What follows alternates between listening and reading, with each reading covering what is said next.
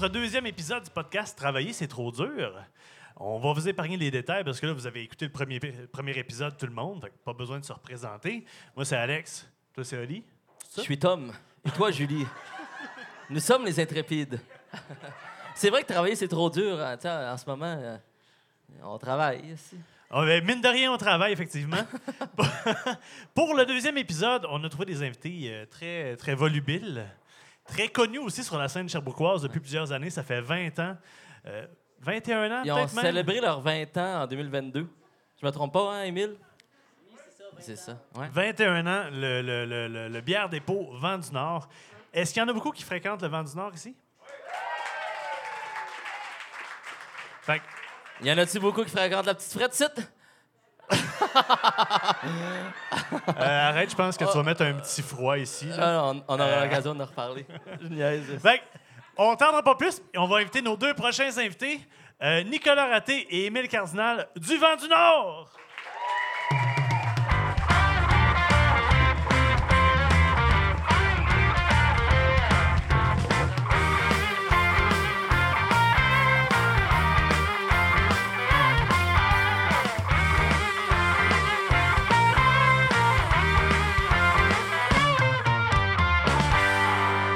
C'est un peu chien à Charles. Tantôt, je me suis pas levé, mais vous autres, je me lève. c'est pas vrai. Moi, ce que je trouve incroyable, c'est que on s'est ostiné pendant quoi? Trois jours sur le jingle, quelle longueur il devait avoir, puis tout. Puis là, encore une fois, il arrive, il s'assoit, ça finit. C'est comme parfait. Quel Ah, timing. Hey, on est content de vous avoir pour Ben vrai. oui. euh, Quand... Ben, ça nous fait grand plaisir. C'est drôle quand euh, je suis arrivé avec l'idée euh, avec Alex, euh, vous étiez dans euh, les premiers pratiquement qui, euh, qui sont venus en tête. Ce serait cool d'avoir les gars du Vent du Nord. Puis Chris, vous avez même pas pris trois secondes, vous avez dit oui. Fait que Pensez-vous Euh, vous parlez merci. à quelqu'un d'autre? pensais que c'était pas l'arcan.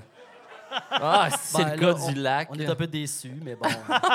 non, mais le box, c'est un peu no- notre deuxième maison. Là. On est, euh, moi, moi, j'ai toujours beaucoup apprécié le, le, le box. Je trouve que c'est chaleureux. Ça me fait penser aux, aux marches du palais dans le temps. là, pour ceux qui ont, qui ont peut-être euh, mon âge et plus vieux, là, je trouve Ah, qu'il y a un peu une ouais. vibe de ce genre de place-là. C'est super le fun. Vous avez connu, parce que moi je viens du lac, moi quand je suis arrivé ici, le BOC existait déjà, mais vous avez connu le- l'ouverture du BOC ou. euh, Oui, dans le fond, euh, Merci. Oui, mais je m'en à rappelle pas. sujet. on- oui, puis on, on vendait le produit avant, on faisait de la bouteille pas mal, puis euh, on achetait de la bouteille du boc, puis euh, en tant que c'était Mickaël, l'ancienne admi- administration qui était là. Ça, c'est avant Martin ou? Martin, euh, Non, c'est en même temps que Martin. mais ouais, moi, Martin, Michael, Émilie, la première vague de, de, de, de copropriétaires, c'était une coopérative dans le temps. Je Le, pas le connu, Michael. Ceux qui ont parti, on se comptait maintenant, en fait. Ouais, là. c'est, ouais. euh, c'est ce gang-là. Puis, euh, Hey, on pourra en parler du boc à bière pendant une heure.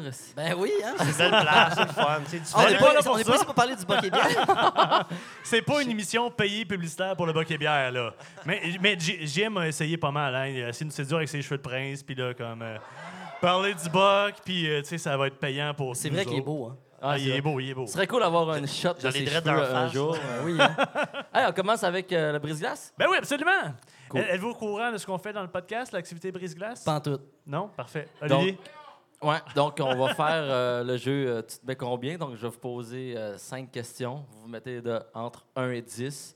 Si vous arrivez entre 1 et euh, 18, vous prenez un shooter en 18 et 24. Ils peuvent avoir zéro aussi, hein, oublie pas, là. Ouais, je vous le souhaite pas. Euh, sinon, c'est nous qui ferons un shooter. Fait que les shooters sont prêts là. Euh, je commence tout de suite. Vous vous, vous mettez combien en la prohibition états-unienne? 8. Non, ensemble. Ensemble. Oh, shit. 8? Chris, t'es dans. t'es- Ensemble, puis tu sais, au premier épisode, on, a- on a demandé au public de participer avec vous autres, puis on s'en- s'est rendu compte que c'était trop facile, malgré que les, les gars du BOC n'ont pas comme score fort. Fait qu'on s'est dit que pour Pas- le deuxième épisode, il n'y aurait pas de public. Même avec l'aide du public, ils n'ont Non. pas, euh, ils ont, ils ont pas scoré. Non, hein? non, non, ben ils ont scoré pas fait. Dix- 19? C'est vrai, en fait 19, ouais. C'est un ABCD. Moi, je suis pas pire là-dedans. OK, vous mettez combien? entre- T'as 17, c'est ça? Ben, lui, Euh, lui a dit 8. Moi, huit. je vais, moi, je vais peut-être rabaisser les attentes à 7. 7. OK, je vais y aller à 7. T'as-tu un J'ai- 7.5? J'ai pas 7.5, ouais. Euh, quel agent du bureau de la prohibition visant à combattre toute activité illégale de fabrication clandestine d'alcool a permis l'arrestation d'Al Capone? Ben là, euh, ça, c'est. euh, c'est, euh, Quel agent ou quel euh, bureau? Quel c'est- agent, c'est- C'est Kevin Costner dans le film, là. c'est comment il s'appelle, donc? quel agent du bureau de la prohibition? Oui, Elliot Ness, c'est ça. Oh! 7 points. Non, mais Kevin Costner, j'étais proche quand même. On a une autre question. Kevin Costner, je t'avais pas accepté. Je pense que je l'ai pas vu. euh. Là, la réponse venait du public, là. Non, non, non, moi j'ai dit. Kevin Costner. C'est vrai, t'as C'est raison. moi qui ai dit raison, Kevin Costner. raison. 7 points, 7 points, c'est bon. Mais la, la- la réponse venait d'ici. Je pense que c'est monsieur qui l'a. Ben, est-ce que tu peux calculer les points, s'il te plaît? Tournée de shooter pour Luc et son équipe. Vous mettez combien en crème glacée? Oh, moi, je suis pas bon là-dedans. Je suis pas bon en crème glacée. 5. Quoi, tu cook? 5. Cinq. Qu'est-ce qu'un Mont Blanc? hey, hey, hey, Valérie! Hey, tu public, ta là! gueule! Non, c'est pas vrai. C'est de la crème glacée avec de la sludge dedans, puis ça fait comme le, le Mont Blanc en France. Euh, Malheureusement, c'est ça. Commence-moi pas ça, tu me donnes pas de- Fleur, tu à ta blonde, Alex? Euh, ma blonde, c'est la dernière fois que je, je l'invite à assister au podcast parce qu'elle donne toutes les réponses. Prochaine fois, elle va, elle va garder. Je comprends pas. Chez nous, je pose des questions, puis elle sait rien. Je dis comme comment qu'on fait la vaisselle, comment qu'on fait le lavage? Elle me dit, je sais pas, c'est toi qui le sais. Euh, là, c'est ta job, niché. ça. Euh, C'est ta job. tu, tu te mets Je combien sais. en... Je m'excuse, je suis en train de couper votre gag. Vous avez vécu un moment ensemble. hein, Moi puis Nico, Oui, On a bandé. Qu'est-ce qu'ils disent? Un message texte. Euh, Avatar, le dernier maître de l'air. Oh, je l'ai vu, ça. Moi, je vais mettre un, un, un 8 là-dessus. J'ai même pas vu le 1, moi, je sais même pas c'est quoi Avatar. C'est euh, c'est des petits bonhommes bleus, là. OK, vas-y, Emile. Pas les schtroumpfs. Il y a les Schtroumpfs. Euh, les schtroumpfs que j'étais dedans, c'est pas ça. là. Je me fie à Emile. affaire. euh, 8. On Ouais, ça, les 8, 9, 10 sont quand même difficiles. mais, Laisse-les euh, se planter, je veux ouais. pas prendre de shooter. Ouais, c'est bon, 8. On essaye. Quel est le nom de l'avatar de la Terre avant Aang? Je sais pas comment ça se prononce. A-A-N-G. Ah, là, tu parles pas des petits bonhommes bleus, tu parles de- du, du, du hang de Last Airbender. C'est pas la même affaire, là. Écrit. Tu connais même pas tes cartons. Quel est le nom de l'avatar de la Terre avant Aang? Euh, je le sais pas pantoute, pour vrai. Yoshi, ça, c'est dans Mario Bros. Qu'est-ce qu'ils disent? Ouais. Je sais pas. Il est vert, lui. Mais je sais de quoi tu parles, mais je sais pas c'est quoi la réponse. La réponse, c'est Kiyoshi. Tu vois, il y avait quelqu'un qui le savait. Ouais. Mais t'as été bon joueur. Euh, t'as fermé Louis. Mais vous avez quand même 12 points en 3-4, ce qui est très bon. Euh, tu te mets combien en personnage historique canadien, noir, autochtone ou de couleur? Et de couleur. Ouf. euh, C'est c'est une longue... 6, 5, La question, c'est une dictée. Ouais, pas trop fort. Un 5, 4, Cinq? 4,5, 5. Dans ta 12, ça va bien. 4. Quelle province a fondé Louis Riel, chef du peuple métis?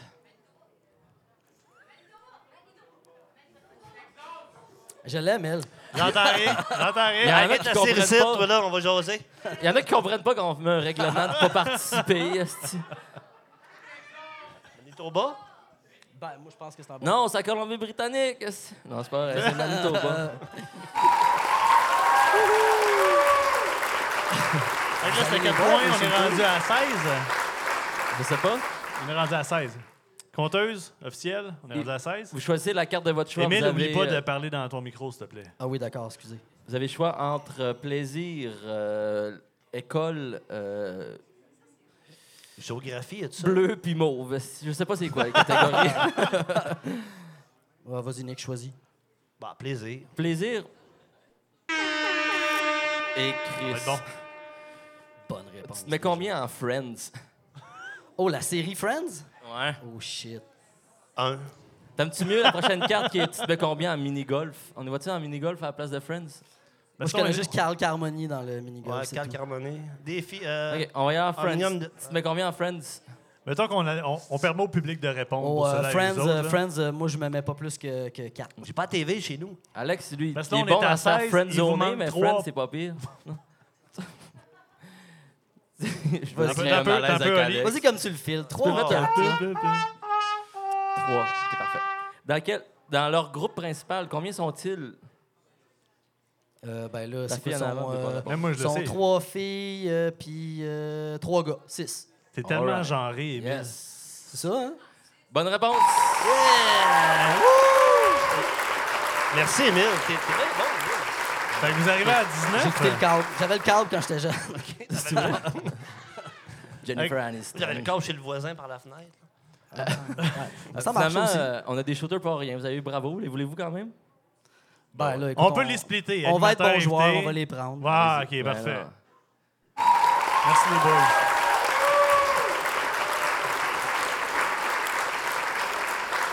Vous pouvez faire un petit cheers à la fille en avant, vous aidez pas mal, je pense. Elle pourrait peut-être le prendre, le shooter. tu sais. Ouais, on aurait dû. là. Non, c'est elle qui me ramène euh, pas d'alcool. C'est qui qui a ce rire-là? hein? Sourpuss, ça donne le goût de Frenchie. Merci, c'était bon. On dirait comme un petit oiseau. tu sais. J'imagine le, le- le- tu sais, le, le- le canard dans Duck Hunt là, qui sort des qui sort de l'herbe quand tu le tues pas là, puis il rit de toi. Là. C'est il rit de même. Non, c'est le chien qui rit. C'est le chien qui rit, c'est le C'est chien. le Eh Oui, c'est le chien. T'as raison. C'est C'est le chien qui mêlé. Bon, fait qu'on embarque dans le sujet sérieux des boys. Êtes-vous prêts? L'entrepreneuriat. Pour ceux, euh, pour ceux qui ne vous connaissent pas, parce que oui, tout le monde à Sherbrooke vous connaît, mais le podcast va peut-être être écouté ailleurs. Le vent du Nord, c'est quoi? Vous êtes qui? En deux mots. Le Vent du Nord, c'est euh, c'est une place, une belle place humaine où il y a la, plus grosse variété, la plus belle variété de bières euh, des cantons de l'Est. On pourrait dire au Québec, mais on se garde une gêne. Dans les cantons de l'Est, on, est, on, a un bel assortiment. On travaille avec des beaux humains, du monde le fun, du monde sympathique. On, aime ça s'intégrer un peu dans la communauté, faire une différence. euh. je pense que le Vent du Nord, c'est de la bière et des humains. Qu'est-ce que tu en penses, Emile? Ben, écoute, c'est le plus beau résumé qu'on pourrait pas dire. La bière et des humains. C'est bien dit pour vrai. D'ailleurs, euh, anecdote personnelle à moi, je pense que vous avez été mon premier point de vente en tant que gars du lac. euh, Je pense que oui. quand on a commencé les, les pogos que le Buck voulait pas, là. Euh, Ouais, ceux qui sont dégueulasses, là. ouais, ils sont dégueulasses. On l'a pas Euh, dit, mais le podcast, finalement, Olivier, il a eu cette idée-là parce que son entreprise va pas bien puis il veut se vendre davantage. Je veux de la visibilité. Non, je pense, ouais, euh, vous êtes pas mon premier point de vente. euh, on mettait, me souviens, les pogos sur un Rock petit Forest. styrofoam euh, rappé dans un saran wrap. euh, Ouais, ouais, Ouais, c'était- un peu broche à fond au début, mais pour vrai, c'était super bon, puis ça a vraiment bien marché. Tes tourtières, man, on en a, Ben oui. on a vendu en crise pour le, le temps des fêtes, le premier temps des fêtes à Rock Forest. ouais. Mais pourquoi on n'a pas continué? hein? Parce que. Je sais pas. ouais, je pense qu'il y a eu Mais vous aviez un peu de misère avec la production, là. Trop, ouais, trop ben, de demandes. Vous aviez trop de demandes, c'est ça? Nous, on Mais- était comme en, en dernier, tu sais, c'est Ben- sûr que... Ben, vous, autres, vous avez connu comme les, le- le- les gars du lac, on faisait ça dans notre appartement à Rock Forest. Oui, c'est ça, exact. On avait. tu sais, C'était c'était limité, on ne pouvait pas vendre ce qu'on voulait, on n'avait pas le permis nécessaire, on n'avait pas les, les- le- le- le- la cale, blablabla. Fait que, ouais. Aussitôt qu'on a commencé à être big un peu, on vous a flushé. ouais. Ben là, c'est ça. C'est C'est correct, on, on prend pas mal, mais euh, c'est l'histoire de notre vie. ça. on avait une petite crotte au cœur, on a permis de te le dire, 17 à tout le monde. Ah, on veut savoir, euh, ouais, vous êtes, vous êtes de où, toi? euh, Nico, tu viens, je, je le savais même pas, tu viens de Chicoute. Je viens... Non, non, non, je viens de Jonquière. Tu viens de Jonquière? Oh, Et on Christ, pas ce débat-là, ben, tu viens de pas- ce débat-là. Non, mais c'est c'est Ville-Saguenay, là, on va mettre les... temps, c'est... Mais je trouve ça tellement impersonnel, Ville-Saguenay. Quelle ville Ouais, au Saguenay? Jonquière. Ouais. Quartier Saint-Georges, à côté du skatepark, pas loin de la rivière au Sable, pour être plus précis. Fait, ah ouais, il y a du monde de Jonquière ici, ouais? Ouais. Ouais. Jonquière. C'est pour ça que fait, tu fais du roller euh, c'est pas mal professionnel, là, on s'entend. Ah, mais ça, c'est un peu une ancienne vie que j'avais. J'ai fait beaucoup. je savais. Ouais, j'ai fait beaucoup de, de, de, ben, de rollerblade, de marathon, de descendre en downhill de montagne, euh, de border cross, tout en rollerblade. là. Parce qu'avant, j'ai. Ben, je- avant que je sois trop occupé, euh, ça faisait partie pas mal de mon, euh, mon hobby préféré. J'ai tout le temps trippé à rouler à roulette. Fait que, euh, ouais, c'est. Mais ça, c'est. J'en fais encore, mais on peut pas en faire autant. Ouais, la compète, beaucoup. Ah ouais? Ben, quand même, beaucoup. J'allais en Europe euh, pas mal de fois, aux États-Unis. C'est euh, pourri le rouleur en Europe. ça, vrai, je connais pas. c'est assez malade. C'est- des belles expériences de voyage, de, de voyage aussi, de rencontrer du monde, différentes nationalités, côtoyer des, des Asiatiques, de tout le monde, des Anglais, des, des, des, des- des Allemands. Bref, c'était vraiment des gens de tous horizons, mais avec une passion commune qui est le patin roulinier. C'est le fun. Quand quand il y a une passion en arrière d'une affaire, peu importe de où tu viens, tu connectes. Tu sais, C'est ça qui était la beauté. De la chose. juste cette phrase-là au montage de la capsule. OK. Juste ça. Quand il y a une passion, tu connectes. C'est la source. Mais Ben oui. Ni- Nicolas il est modeste, là, mais vous irez checker des, euh, certaines vidéos que- qu'on a postées sur les, euh, les différentes plateformes du Vent du Nord. On a fait une coupe d'affaires que, que- Ah ouais? avec Ah, Nicolas en ça. patin, avec ses, son slalom sur les comptes puis tout. Il, est- il est vraiment impressionnant. Mais dans le temps, dans le temps que j'ai commencé ça fort, puis que il n'y avait pas encore Internet vraiment. Mais, euh, je ne veux pas dire que je suis vieux, là, mais il n'y avait pas encore de, de médias sociaux. là. C'était vraiment. euh, J'ai ouais. beaucoup de cassettes VHS avec des, des bonnes passes de patin. Mais... D'ailleurs, on te l'a pas dit, mais on a des rôles. là. non, c'est pas vrai. ça aurait été malade. Si, euh, spin en avant sur le stage. Démonstration live. Émile, toi, euh, Énile, t'es né en de où? 2003 à Yellowknife. Exactement, Euh, exactement. le gars Oui, fait mal ses oui, recherches. Tu viens de quel endroit? Écoute, moi, je suis natif de Sherbrooke. Je suis un petit gars de Sherbrooke. J'ai passé euh, l'essentiel de ma vie ici. J'ai- voyagé un peu, j'ai travaillé un peu euh, à l'extérieur, j'ai étudié à Montréal.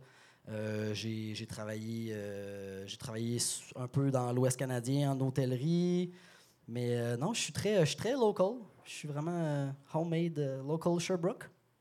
Puis c'était quoi un peu ta vie au secondaire? Toi, Nico, c'était au secondaire que tu as commencé le patin ou c'était même avant ça? Ah, c'était un peu. Ben, cause que j'avais des chums qui faisaient gros du skateboard dans le temps. Je faisais du skate, mais en cachette du rollerblade.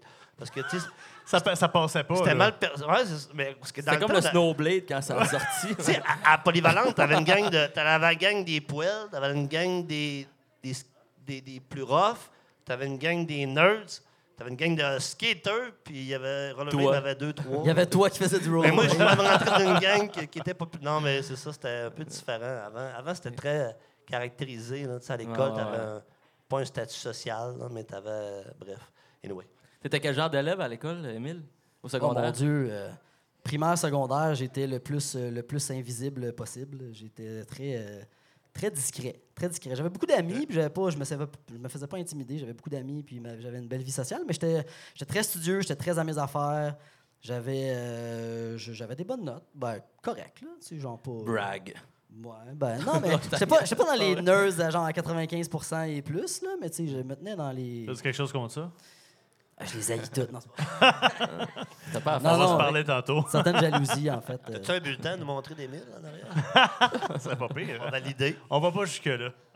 Non, c'est ça. Fait que non, j'étais- assez, j'étais assez discret. J'ai commencé un peu plus à m'extérioriser euh, plus au cégep. là. Ça a été vraiment plus, euh, plus ça. Toi, Nico, t'as ressemblé à quoi au secondaire? T'es-tu un élève modèle ou. euh, Pas vraiment. Euh, j'ai doublé mon secondaire 3. J'étais souvent. euh, je sais pas, j'étais j'étais un trouble d'attention peut-être. J'étais- J'arrêtais pas de niaiser dans la classe. J'étais pas une bonne influence nécessairement, mais je faisais rire bien du monde à ma gang. Fait que, tu sais, ça. J'étais déchiré hein, de me faire chicaner puis avoir du fun avec mes amis. Fait que j'étais comme un peu entre les deux. Mais j'ai réussi à obtenir mon diplôme d'études secondaires. Mais. Mais tu sais. euh, mais. mais peu importe, tu sais. Le, le- le- le- le secondaire reflète pas ta vie après, tu sais. C'est, là que tu, tu te découvres, tu cherches qui t'es, qu'est-ce que tu veux peut-être devenir. euh, tu sais, je pense que c'est un, c'est un beau laboratoire, le secondaire, là. Mais c'est sûr que des fois, euh, t'as une pression des parents qui disent Qu'est-ce que tu vas faire, ton frère? Fait ça, ta soeur fait ça, qu'est-ce que tu vas faire de ta vie? Tout. T'as beaucoup de pression en haut de, de la part. Moi, mes parents me donnaient un peu, un peu de pression, puis. Mais tu sais, on, on navigue là-dedans, puis on trouve notre chemin, là. Mais tu sais, c'est- des fois, c'est pas évident, mais on s'en sort tous. Avez, avez-vous des enfants? Je sais qu'Émile, t'as des enfants? Oui, j'ai un petit gars. Un petit gars. Puis Nico? Zéro petit gars? Ben, j'ai pas d'enfant. OK. Pas d'enfant Zéro. pas d'enfant que tu connais, en tout cas. Puis, Ça, euh, j'imagine, ton, ton garçon, à quel âge? Il y a un an et demi. OK. Fait que le secondaire s'en vient. Oui, Eh non, je mais tu retrouve niaises, déjà là, des mais- bosses de joint dans sa chambre. Tu niaises de mettre un enfant un jour, puis le lendemain, tu es au secondaire. Ouais, Ma fille, clair, elle, rentre dans deux ans, là, puis c'est comme. Ça passe vite, là. Mais c'est drôle C'est que- cliché, hein, mais c'est vrai. hein, C'est cli- ouais, c'est épouvantable. Mais tu, parles, euh, tu parles un peu de la pression de l'école. C'est drôle parce que euh, je partage ça aussi. Je trouve tellement qu'on se fait mettre de la pression. C'est important. Si tu vas pas à l'école, c'est l'échec. Moi, je me souviens, Chris, qu'est-ce que je vais faire dans la vie? J'étais comme toi, je- j'aimais pas ça l'école. J'aimais pas étudier, blablabla. Puis je, me voyais quasiment comme, comme quelqu'un de perdu. Là. Je me dis, OK, je vais finir à faire une job. euh, je sais même pas ce que j'allais faire. Puis finalement, euh, tu te fais pas expliquer que- qu'il y a, d'autres chemins qui sont possibles. Puis, euh, c'est ça que je veux un peu en venir. Euh, Emile, je pensais que ton, ton garçon était un peu plus vieux, mais Comment tu vois ça en étant entrepreneur, avoir un enfant qui va aller à à l'école un jour? Est-ce que tu vas le pousser à aller à l'école? Tu vas lui montrer euh, une autre réalité? Ça va ressembler à quoi? Ben, tu sais, moi, j'ai pas, j'ai pas d'études universitaires. J'ai une technique en infographie dont je me sers pas. j'ai un diplôme en, en- en sommellerie, par contre. J'ai étudié en sommellerie, puis ça, c'est sûr que ça m'a un peu. Ça m'a un peu défriché le, le- le chemin puis l'intérêt que j'ai pour les, les boissons alcooliques en général, là, le vin, la bière, les spiritueux. Mais sinon, euh, tu sais, moi, je, je vais être vraiment, je vais pousser mon gars à faire ce que ça y tente puis d'être heureux. S'il veut être, euh, s'il veut faire un DEP, man, puis faire euh, travailler en construction, il va faire bien plus d'argent que moi. là. puis il peut, il peut bien aller euh, médecin s'il veut. Je veux dire, je vais l'encourager, mais c'est sûr que je pousserai pas à tout prix euh, les études. là. Finis ton secondaire, là, disons, c'est un, minimum. là. Puis après ça, je veux dire, on, on jasera de ce que tu veux faire, mais je veux pas, euh, j'ai pas envie de pousser du tout euh, cette note-là plus qu'il faut. Euh, au cégep, si on retombe un, un peu plus loin, euh, vous faites du sport, ça ressemblait à quoi? Euh, t- T'es-tu t'es-tu allé au cégep, Nico? Euh, une session. OK. Une session, si en semaine, si, si- si en semaine pas de maths, j'ai coché. Euh, puis je me suis emmerdé là parce que c'était trop, c'était trop vague aussi. J'étais vraiment un, pas un petit gars perdu, mais j'étais, je sais pas, je me cherchais beaucoup. J'étais perdu, mais je me cherchais. Bref, tu réalises des trucs parce que moi quand j'étais au cégep dans le temps, euh, quand tu pochais une session, tu payais pour les cours que tu pochais. Que ça m'avait quand même coûté cher la première session. Là, j'ai fait le calcul, j'ai dit, ouais, je suis pas sûr que le cégep, c'était ma, ma tasse de thé. J'ai retourné faire un DEP en vente, représentation. euh, ça a été super numéro un. J'ai, un diplôme d'études secondaires. pas- J'ai des amis qui font des, des- des- des études, en- ils font des DEP, puis ils- ont des gros métiers, ils sont en action, euh, ils font la grosse affaire. Puis moi, j'avais un DEP en vente, représentation pour être un vendeur. dans un- C'était correct, mais j'avais accompli quelque chose que je pouvais m'asseoir là-dessus après pour dire je suis peut-être passé à une autre étape. Des fois, ça te prend juste un truc que tu finis, puis après Ah ouais. ça, tu fais ben, OK, je l'ai fini, je peux passer à d'autres choses. Fait que des fois, ça t'amène à d'autres choses. Ça a été formateur pour moi, le DEP, là, sérieux. Ça m'a donné de la confiance, peut-être. Ça m'a donné du, du, du- de la drive, un petit peu, je pense. Bref. Mais là, c'est moi qui est arriéré mental ou j'ai jamais connu le cégep que tu payais tes cours pochés? Je pense Ouais, que ça, c'est non, oui. euh, c'est pour les plus vieilles personnes. C'est des nous, années là. 80-90, je pense. Non, non, non, ouais, Je non, mais jeune. ça a duré, je pense, un an ou deux parce que le gouvernement ils ont bien vu que ça n'avait pas de bon sens. Ouais, Ça, ça encourageait pas le, le- le- le- le- le développement scolaire. tu sais, C'était vraiment comme une pénitence. J'étais dans cette cohorte-là aussi, moi, puis j'ai eu beaucoup d'amis que ça leur a c'est vraiment coûté cher. Complètement ridicule. Hey, c'est C'était- Je pense que Charles Dupont-Pierre était là-dedans parce qu'il y avait juste 125$ piastres en poche quand il voulait faire ses affaires. Hey, j'ai fini le cégep avec une cotère de 17. là. J'ai- Genre, j'ai tout poché mes cours. bon, ça? Ouais, je pense pas que c'est J'ai bon. j'ai aucune idée, je sais plus, on Médecin, est plus c'est là. genre là. 38, je sais pas. Mais, Mettons que- qu'on avance un peu dans le temps. Là. Euh, après ça, là, ça fait 21 ans que. C'est Nico, c'est toi qui as acheté le. le, le- ça, fait 20, vodka ça bière. fait 20 ans, en fait. Le, le fait 20e 20. anniversaire, c'était en. Ben, en fait, ça va faire 21 ans en avril cette année, right? C'est ça? C'est c'est- c'est venu de où cette idée-là? Ah, c'est en euh, 2002. ouais. Ben, dans le fond, c'est que j'ai pris un break. Après mon DEP, bref, j'ai sorti de ça. Il y a une fille qui m'a emmené à Sherbrooke.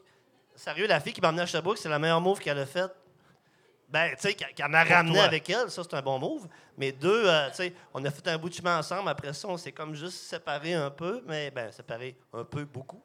Ben, c'est dur Mais- de se séparer juste un peu. D'habitude, tu sais. Mais tu sais, tu tu pars de chez vous, tu, tu pars de chez les parents, premier appartement, dans une autre ville, avec une fille. C'est pas, pas la fille, la, la- c'est pas à cause de elle que ça m'a permis de m'épanouir, mais après ça, j'ai travaillé pour un employeur à Sherbrooke qui m'a donné beaucoup de latitude. J'ai été acheteur pour une chaîne de magasins. Puis là, voulais- j'en voulais plus, puis là, j'ai retourné à l'université. J'ai- J'ai cogné à la porte. Je peux-tu rentrer à l'université? Mais là, tu sais, quand tu fais un sciences humaines, pas de maths, pas fini du, du cégep, ça ça fait que. pas bien. là, Il n'y a pas grand programme qui pourrait Je suis m'adapter. bon en rollerblade. mais vous ça me prendre? je suis bon. dans le- Mais, mais tu sais, c'est ça. J'ai fait des cours à niveau, des mises à niveau. J'ai- rushé, mais je voulais vraiment. J'avais le goût de me stepper up dans, dans, dans ma carrière étudiante. On peut-tu dire ça, une carrière étudiante, mais pour me donner des Ben, outils?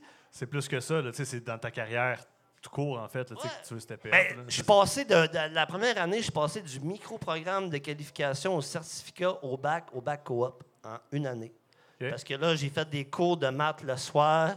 Il y a un prof qui il disait T'es t'es fou, Ben Qu'est-ce que tu fais de la- Tu sais, Il m'a vraiment encouragé. j'ai eu beaucoup d'encouragement de monde autour, ça m'a aidé. Puis je suis sorti avec un diplôme, mais tu sais, je suis sorti avec des idées. Puis c'est, c'est là que le vent du Nord rentre en ligne de compte. Mais je fais une parenthèse. euh, Adresse-moi si je suis pas dans le bon chemin. Tu n'as pas une bourse d'études à l'université pour euh, l'entrepreneuriat ou Ben oui, Charles Sirois, la, la- la bourse Charles Sirois? ouais, j'ai eu des. ben, que, tu sais, C'est quoi, puis en quoi que ça t'a aidé, ça? Ben, à cause qu'à à l'école, dans le fond, quand que quand que j'étais rentré vraiment au bac, puis j'avais vraiment, je me sentais comme j'étais à l'université, j'étudiais en admin, euh, en marketing. Fait que là, après ça, j'ai. Pendant ce temps-là, parallèlement à ça, j'ai. J'allais au vent du Nord. Je restais sur la rue Vimy, pas loin de ce. Parce qu'il faut dire que le vent du Nord existait C'est ça, avant ça- que ça Nick existait déjà, Existait. Là, je t'arrête deux secondes. Juste te donner un petit euh, truc technique. Le son, il rentre pas par là dans le micro, il rentre par en haut. Je m'excuse. Hey, ça, c'était écœurant, par exemple. Ça, c'est bon. OK. Merci. Fait que c'est ça, dans le fond, à l'école, ça m'a ouvert les horizons. euh, ça m'a- j'ai, j'ai- j'ai comme, dans le fond, c'est là que j'ai eu l'idée euh, d'acheter le vent du Nord. Parce que le monsieur, moi, j'étais un fan de longue date euh, au centre-ville, Monsieur Sévigny. monsieur Sévigny, puis je sentais qu'il était un peu tanné du vent du Nord, tu sais, puis on le voyait aussi par son attitude. Puis le Vent du Nord, c'était déjà ce ce concept-là, des bières de, de Les bières de microbrasserie. microbrasserie, il n'y avait pas une, une énorme sélection dans le temps. C'était quand même une petite sélection. Il y avait un gros potentiel. C'était le bordel dans cette place-là. Euh, moi, je trouvais ça le fun parce qu'il y avait un côté humain que j'aimais beaucoup. Je pense que c'est le côté humain qui fait que. Qui Ça, que ça a j'ai- toujours été un dépanneur de proximité, de quartier, Ok. euh, très, très proche de sa petite communauté. Là, puis euh, ça, c'est resté. C'est important pour, euh, pour Nicolas. Tout à fait. tu sais, Puis à un moment donné, il me dit euh, Toi, euh, je serais bon ici, au vent du Nord. Je dis Ah, peut-être, je serais pas payé. Mais j'étais à l'école pendant ce temps-là. Puis tu sais, j'avais dit Marcel, je peux pas t'acheter ça tout de suite. Là. Là, je viens d'acheter à l'université, je viens de rentrer. Il dit Ah, Prends ton temps, je vais te le garder, je suis pas encore prêt pour partir. Il dit Parfait. Il me l'a gardé, mais dans le fond, mais pendant ce temps-là, moi, à l'université, j'ai adapté. J'étais travaillé, on était souvent en travail d'équipe dans différents départements. tu sais, Pour, puis j'ai tout fait mes travaux d'équipe. Connaissais-tu déjà Émile à ce moment-là? Non, Émile est arrivé plus tard dans le portrait. tu- tu le pointais, fait que je me demandais s'il y avait déjà comme. Ben, chose je le regarde un peu parce que tu sais, il fait partie. je, le- je vous en regarde, mais j'essaie de. Ah, ok, tu sais, mais- il, il fait partie intégrante du vent Lui, du Nord. c'est le beau bonhomme du. Vent du Nord. Ça, ça Mais on se connaissait pas dans le temps, pas en tout. Pour s'en remettre un peu de- dans, dans le contexte euh, historique, t'en- étais où à ce moment-là, toi, Émile, pendant qu'il était à l'université, euh, semi-acheteur? euh, Écoute, vendu moi, j'ai avant le vent du Nord, j'ai travaillé à Jouvence en hôtellerie pendant quasiment 10 ans. Fait que probablement qu'on était. pro- Probablement que j'étais à Jouvence pendant que tu étais en train de, de- de- de débuter euh, ton achat du vent du Nord. parce que j'étais longtemps là. J'ai fait. euh, j'ai- gravi les échelons. Je suis parti de, de- de- réceptionniste, puis j'ai fini euh, directeur adjoint directeur. J'ai fait à peu près tous les, les petits jobs euh, imaginables, à, part animateur. Je pense que j'ai pas fait ça, mais Ouais, ben, que- ça paraît. T'étais pas mal dans. Tu sais, t'as- tu disais que tantôt, tu as fait la sommel- sommellerie. euh, Oui. Fait que tu as navigué un peu là-dedans quand même. Tu imagines, euh, je pense c'est toi qui s'occupais de la- des cartes des vins et tout ça? ou- Oui, ben vers la fin, oui, effectivement. là. Euh, c'est c'est moi qui avais pris en charge ce, ce volet-là. Puis, euh, mais j'étais j'étais plus ou moins heureux. Ça faisait un bout que j'étais là, puis j'avais fait un peu le tour. Puis, euh, puis, puis là, là rentre dans l'histoire le, le, du Nord et Nicolas. On s'est rencontrés dans un, cadre professionnel à Jouvence, en fait, parce que moi, j'avais j'avais j'avais besoin de contrats euh, corporatifs à booker pour des groupes euh, qui venaient euh, à Jouvence. Puis j'avais besoin de, J'avais fait le tour de notre catalogue de, de- jeux, animation et compagnie qu'on faisait à l'interne. Fait que là, il fallait que j'aille un peu à l'externe. Puis j'avais le goût de booker des dégustations de bière. Puis je savais que le Vent du Nord, il commençait à faire ça. Puis il commençait à faire parler un peu plus d'eux autres. là. Le Vent du Nord a toujours été connu dans à Sherbrooke, dans le, disons dans le Nord. là. Moi, j'habitais dans le Nord. Puis, euh, fait que j'ai cogné à sa porte, puis euh, ça, ça a fité. euh, il en a fait quand même plusieurs, là, plusieurs dégustations corpo à la petite auberge à Jouvence pour les, les groupes de motards. ouais, c'était des groupes de, de, de, de Harley Davidson. Ah, ben, Appelle-moi. Bob. Bob Junior Lachance. oh, je m'excuse, monsieur, je vais vous appeler Bob Junior Lachance. C'était- super beau, c'était le fun. Pour vrai, il y avait. C'était une, une belle gang. Puis euh, moi puis Nicolas, on s'est bien entendu. Puis moi, vu que j'étais un peu tanné d'être à Jouvence, puis euh, je voyais un peu qu'est-ce que Nicolas il était en train de faire avec le vent du Nord, euh, j'étais comme, Chris, c'est le genre de, de, patente qui me tente. Moi, tu sais, quand je, quand je suis sorti de mon cours de sommellerie, moi, j'aurais voulu m'ouvrir un caviste. Mais au Québec, tu peux pas vraiment faire ça parce qu'il y a la SAQ qui existe. Ben oui. Fait que, fait que là, moi, j'ai j'ai regardé ce qu'était le vent du Nord, puis c'était vraiment ce qui était le plus proche au Québec de ce que moi j'avais en tête dans mon modèle de, de caviste. C'était une boutique spécialisée en boissons. C'est sûr que, bon, au vent du Nord, à cause qu'on est au Québec, on peut pas vendre de spiritueux puis de, du vin de partout dans le monde, mais c'était vraiment proche de ce que je voulais, puis je trouvais ça vraiment cool ce qu'ils faisaient. Fait que c'est c'est de même que ça a commencé. Ça ressemblait à quoi ce qu'il y avait? euh, J'imagine qu'on est début, mettons 2010, 2009, 2011, par exemple. dans ce- 2011, De- de... avec Emile, ça? Euh, Ben, tu sais, quand vous Quand commencez à penser à acheter... Ah, ben euh, oui, c'était dans les débuts de mon. Ben justement, dans le début de mon bac, euh, tous les travaux. Quand tu es à l'université en Allemagne, souvent tu fais des travaux de session sur des entreprises. Tout le monde prend Nike, tout le monde prend Apple, tout le monde, tout le monde veut être des gros joueurs. Moi, j'avais. Moi, j'avais le goût de prendre le vent du Nord, dans le fond, parce que j'avais une connexion avec le, monsieur, avec le propriétaire. Puis il m'avait- ouvert ses chiffres, il me donnait beaucoup d'informations. C'est là, après ça, que j'ai monté une équipe que j'ai gardée.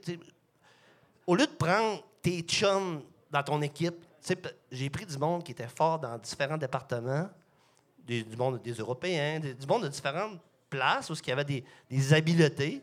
Puis ils travaillaient sur un projet que j'avais dit, c'est un projet fictif, on va améliorer une petite entreprise, mais ils travaillaient sur un projet réel, dans le fond. Fait que euh, j'ai été. Tu les as pas dit, ça. Je les ai pas dit. T'es bon, bien c'est entubé, bon. finalement. Ils savent à cette heure, parce que j'ai des amis, ils sont retournés en Europe et ils, ils me suivent puis ils me parlent des fois. Ils disent ah, Nick, t'es- c'est malade ce que tu as fait dans le sens que tu es, cacheté. Tu sais, moi, je pas quelqu'un qui était très fort en finance. J'ai pris le meilleur en finance qui était tout seul dans son coin, que lui, toi, tu vas être bon en finance. Il dit Oui, je suis très bon en finance. Ben, viens avec nous autres. Fait que j'ai monté une équipe dans différents départements de l'université pour vraiment monter mon plan d'affaires, essayer de monter le plus possible la réalité de ce que je, ce que, je voulais que le vent du Nord soit rendu, puis donner un peu plus d'amplitude, mais travailler avec du monde qui, qui se donne, qui se donne beaucoup, mais, mais pas leur dire que c'est un projet réel. Ça reste, faut que ça reste euh, spontané, parce qu'après ça, ça peut biaiser les données. Quelqu'un peut, peut dire on va arranger Tu ça de obligé même. de les payer rendu là. là. Effectivement. Mais sérieusement, ça m'a beaucoup. J'ai monté. J'avais comme plein de dossiers. Mon plan d'affaires était Ouais. monté. Gestion des opérations, comportement du consommateur. Tous les coûts que je pouvais avoir, qui les travaux d'équipe, c'était tout le temps. Ah, on fait ça sur le vent du Nord. C'est quoi ce vent du Nord? Que je faisais découvrir la place en même temps. Puis le monde trouvait ça quand même intéressant de dire Voyons, mais c'est un petit dépanneur tout défait. Ben oui, mais ça a un gros potentiel. Fait que, tu sais, ça, ça m'a permis d'avoir de, de l'information, première étape, pour arriver avec un dossier solide pour dire euh, à- au CLD local, ben, aux chambres de tu sais, euh, pro-gestion, je peux. Voici, j'ai un, j'ai un projet, voulez-vous m'aider? Je suis rendu là. As-tu des affaires de fait? Ben oui, check ça, les travaux que j'ai faits à l'université. T'avais-tu plus que 125 pièces J'avais, j'a- j'avais pas grand Mais J'avais pas grand-chose parce que, tu sais, à, à l'université, des fois, ils disent pas les vraies choses. À l'université, là, ils, ils vont te dire là, tout ce qui est beau, tout ce qui est la vraie vie, tout ce qui est... la- C'est beau, des fleurs, des pétales, ils mettent ça, des, des feux d'artifice, mais la réalité, euh, on c'est salue pas... les gens de l'université dans la salle. Je sais pas s'il y en a, mais à l'université, ils te disent pas les vraies choses. Puis c'est, c'est ça que je trouve plate, c'est que des fois, que, il faut que tu travailles fort. Faut que le financement, c'est pas vrai que l'effet levier se fait de même du jour au lendemain. L'effet levier, je suis en train de le vivre présentement, ça fait comme de 11, 12 ans. Ah ouais. Mais tu sais, l'université te dit des affaires, vous êtes trop, trop beau. Ils te mettent dans Watt. La réalité, c'est pas la Watt, c'est le travail de terrain. L'argent est dur à aller chercher. Tu as un projet, il faut que tu vendes ton projet pour trouver les sous. J'avais demandé à mes parents, as-tu de l'argent à me donner? Mais qu'est-ce que tu vas faire, Nick? Tu rentres, trouves un dépanneur. Mais il y a des couches-tard pour ça. mais non, c'est pas un dépanneur comme les autres. Tu sais, il faut que tu fasses faut que tu te débattes de ton point, puis après ça, ben, faut que tu t'organises pour te trouver ton propre financement qui va t'aider à aller chercher du financement qui va t'aider. Bref, Ouais. c'est pas si fa- Le, trouve le que- fameux levier financier qui nous parle tout le temps, c'est fucking long et dur à avoir. Ben non. Ouais. Tu sais, faut que tu vendes ton char, faut que tu changes d'appart, faut que tu. euh, faut que tu. Faut que tu, tu gagnes des bourses, Charles euh, Tu sais, euh, genre, puis il faut que tu aies un. Moi, j'avais un prof euh, à l'université, euh, comment il s'appelait? J'ai un blanc de mémoire. C'était un sommité en entrepreneuriat. Il m'a vraiment beaucoup aidé. Parce que j'ai dit à un moment donné le vrai projet que j'avais, puis il dit Moi, pas bête ton idée, tu sais, parce que tu sais, la bière, c'était pas autant trend dans ce temps-là. Puis, tu sais, les produits québécois misés sur le local, je trouvais ça intéressant. Qu'il a pu me positionner un peu, m'aider, de dire appelle telle personne. Tu sais, il m'a comme un petit peu mis en. Comment il s'appelle, le monsieur? Je suis très déçu de pas. Mais- Non, Mais ça, c'est- un monsieur en finance, c'est un monsieur en entrepreneuriat. Il est... Non. Non. Vas-y, Jacques, tu vas l'avoir. Tu vas l'avoir, genre. continue. Euh, Bref. On le rajoutera au montage. Ah, on l'ajoutera, je vais vous écrire un message. Mais c- c'est le fun parce que, tu sais, des fois, euh, c'est ça. Il nous a fait, tu sais, des fois, un 4000, un 3000 que tu gagnes, ben, wow, c'est, c'est- ça te permet de faire un, d'acheter de quoi que tu n'as plus une scène après, mais ça te prenait ça pour avancer. Fait que, tu sais, des fois, c'est, c'est des petites batailles que tu peux te permettre. Après ça, tu. Ça n'a pas été facile, pareil, quand tu penses à ça, quand tu n'as pas une scène, là, acheter quelque chose. là. Mais d'ailleurs, euh, euh, tu, tu tu me parles d'un sujet, tu parles un peu des débuts. Émile, ça ressemblait à quoi le- le- l'univers des microbrasseries au Québec à, à 2010-2011? J'ai- tu sais, Ça ressemblait à quoi vos premiers produits? Euh, ça, ça devait être beaucoup plus limité qu'aujourd'hui? Oh mon ou- Dieu, ça n'a pas, de- ça a pas de commune mesure avec ce qu'on a aujourd'hui. Moi, quand je suis arrivé dans le milieu, je veux dire, euh, Nicolas était déjà dans ce milieu-là déjà depuis, depuis quelques années. Puis euh, moi, je trouvais que moi je trouvais que c'était déjà dur à suivre. Puis là, maintenant, ça l'est vraiment, vraiment, vraiment beaucoup plus. On est, on est quoi, 350 microbrasseries au Québec? En 2010-2011, on était combien? Sais-tu environ? Euh, ben, on est, on est ben, de, permis de microbrasserie, on est à, encore, on est à peu près à ça, me semble, 350. C'est juste que là- là-dedans, y a- y a- c'est, pas que des, des produits pour, euh, pour distribution. Là. Donc, c'est, c'est pas toutes ces, ces brasseries-là qui sont disponibles sur les tablettes des épiceries. Là. Ceux qui ont des, vraiment des permis de brasseurs industriels qu'on appelle, je sais pas combien il y en a, il y en a peut-être 200. Là. Je, je, je, je, je dis ça un chiffre approximatif, je l'ai pas vérifié, mais tu sais, il y a 10 ans, C'était quoi les gros joueurs, vous le disant? C'était quoi ah, les grosses il y a- micros? ben, il y C'était avait quoi? Micro du Lac, il y avait Unibrou était encore dans le game, Trou du Diable, euh, Dieu du ciel. Micro du lac, Mais- déjà? euh, ah Ouais, Micro du Lac, il Ah, était ça- quand même euh, pas pire, euh, me semble. Ouais. Pete Caribou Ben- aussi commençait. Moi, quand j'ai acheté, dans le fond, euh, me- le monsieur, monsieur Sivini, il avait été chercher, au début, il fallait que tu, tu fasses de la route pour aller chercher des brasseries. Il avait été, c'est un des premiers clients Dieu du ciel. C'est un des premiers Ok. clients Charlevoix. C'est un des premiers clients. Lui, il prenait sa vanne puis il allait faire son road trip. Tu sais, chez Dieu du ciel, notre client, notre client, c'était 34. Là, Tu sais, c'était comme, ils sont rendus, ils ont, ils ont 3000 points de vente. Tu sais, c'était comme euh, Il n'y avait Mais- pas le réseau de distribution qu'on a en ce moment. Il fallait vraiment faire des pieds et des mains pour aller chercher ces microbrasseries-là parce qu'ils ne sortaient pas de chez eux. Ils étaient encore tout petits, fait qu'ils fournissaient juste localement en premier. Là. Je veux dire, le vent du Nord, on va te donner de la bière si tu viens nous voir, mais sinon, euh, je veux dire, ai C'était pas battre. évident aussi. Tu sais, tu amènes du Dieu du ciel pour. C'est qui, Dieu du ciel? Ça goûte quoi? J'aime mieux prendre une Unibrou que au moins je sais qu'est-ce que ça goûte. Il y a eu un travail de, de, de- de- de martelage de dire ces produits-là, on s'en va vers là. Tu sais, ça- prend quand même. Hein? Ah ouais? ça- ah ouais. Moi, justement, tu sais, C'est pas évident de. comment tu as eu ce gosse-là d'avoir la vision? Parce qu'on s'entend que les microbrasseries, depuis 20 ans, là, ça, ça a explosé au Québec. C'est, le fun. Moi, je suis triple. Comment tu as eu cette vision-là de te dire comme ça, ça va grossir? Oui, c'est un bon, c'est une bonne place pour investir. Je vais pousser là-dedans. Puis ça va grossir parce que l'avenir s'en va là. Comment tu as ce feeling-là en tant qu'entre- qu'entrepreneur? Euh, Les cours de marketing m'ont fait allumer sur beaucoup d'affaires. L'espèce d'océan bleu d'un produit. Au Québec, on aime la bière. On n'est pas un peuple de vin, on est un peuple de bière à base. Fait que, je me suis dit, puis dans mes cours, ils martelaient souvent, tu sais, la concurrence, elle existe, mais quand tu trouves ton, ton, ton océan bleu, tu peux naviguer là-dedans puis établir ta stratégie. Après ça, ben, ton océan bleu, elle devient océan rouge un peu parce que commence à avoir de la- des bêtes, là, des, des requins, puis ça se promène. Fait que, tu sais, le marché était vierge au début. C'est niaiseux, mais c'était. Êtes-vous les Ouais. premiers? Oui, au Lac-Saint-Jean, il n'y avait pas de boutique de, de bière. Il y avait, comme tu dis, d'indépendants, on trouvait de la Unibrew. Ça a été comme la première bière de micro que je- qu'on buvait. Mais quand je travaillais à Sherbrooke, il y avait vous autres. Mais qui, qui, qui Euh, avait ben, euh, c'est en sûr dehors, que- euh, À Sherbrooke, c'est sûr qu'on est, on est, on est les premiers, ça c'est sûr, mais euh, il y, avait, bon, il, y avait, il y a- eu quand même des dépanneurs spécialisés euh, Dep au Québec. À Québec, Il y en a eu d'autres. Ouais. Peluso, Ouais. nous autres, Dep la Rive à Québec, à Cap-Rouge.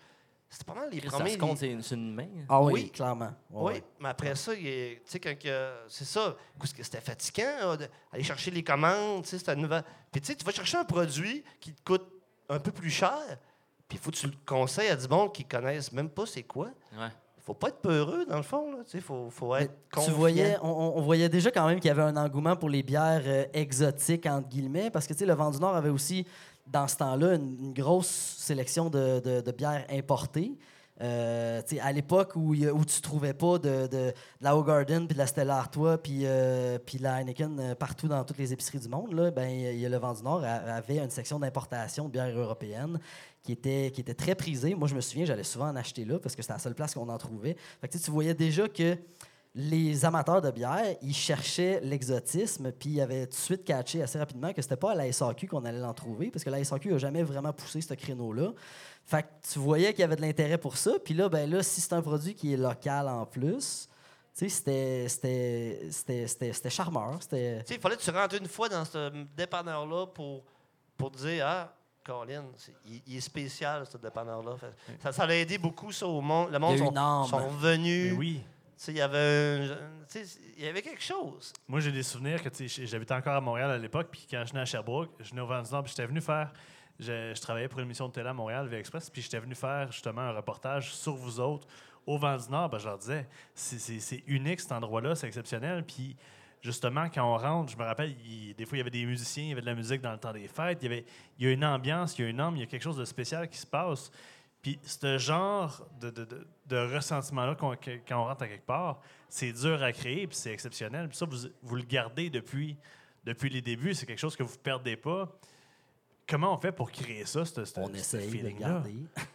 On essaie de... C'est toujours, toujours un défi d'essayer de le garder, de garder le- l'âme, l'origine intacte. Mais tu sais- C'est quand même c'est un défi tout le temps, à chaque Ouais. année, à tous les jours. Mais tu sais, les rénovations qu'il y a eu dernièrement, ils m'ont fait peur un peu, tu sais. Avant, des planchers avec des trous, tout ça, je trouvais ça cool, Ouais. moi, tu sais.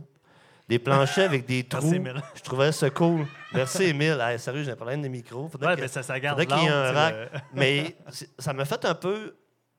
J'étais nerveux quand, que. Moi, je me souviens, les marches, Café du Palais, tu parlais au début, dans le temps, les tuyaux, ça sentait mauvais, tu sais, c'était c'était comme...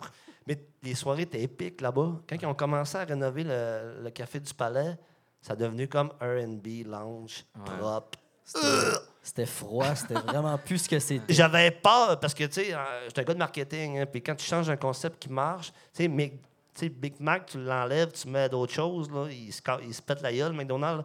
C'était un peu le... J'avais une crainte, mais là, quand t'es rendu que ton staff te dit hey, ça se peut que le client passe au travers le plancher dans la chambre froide. Il faudrait réparer les... Non, mais tu sais, j'avais eu des, des, des, des red flags, des affaires que Ouais, mon- quand ton staff est plus confortable à une place, ben, Quand, quand t'es déchiré à fait- regarder le concept, puis quand il s'est rendu qu'il fait plus chaud dans la chambre froide que dans le magasin, l'hiver. Mais euh, puis là, le monde, ils m'ont rassuré. Non, non, Nick, ça va, le monde va juste triper, ils vont se sentir quand même bien. Mais euh, j'ai tout le temps une petite crainte. J'aime pas ça changer des affaires qui marchent bien. J'aime l'authenticité. J'aime les vieilles affaires. J'aime les, les vieux boxeurs là, que tu veux pas jeter. Je les aime. Avec des trous, justement. Avec des trous, c'est pas grave.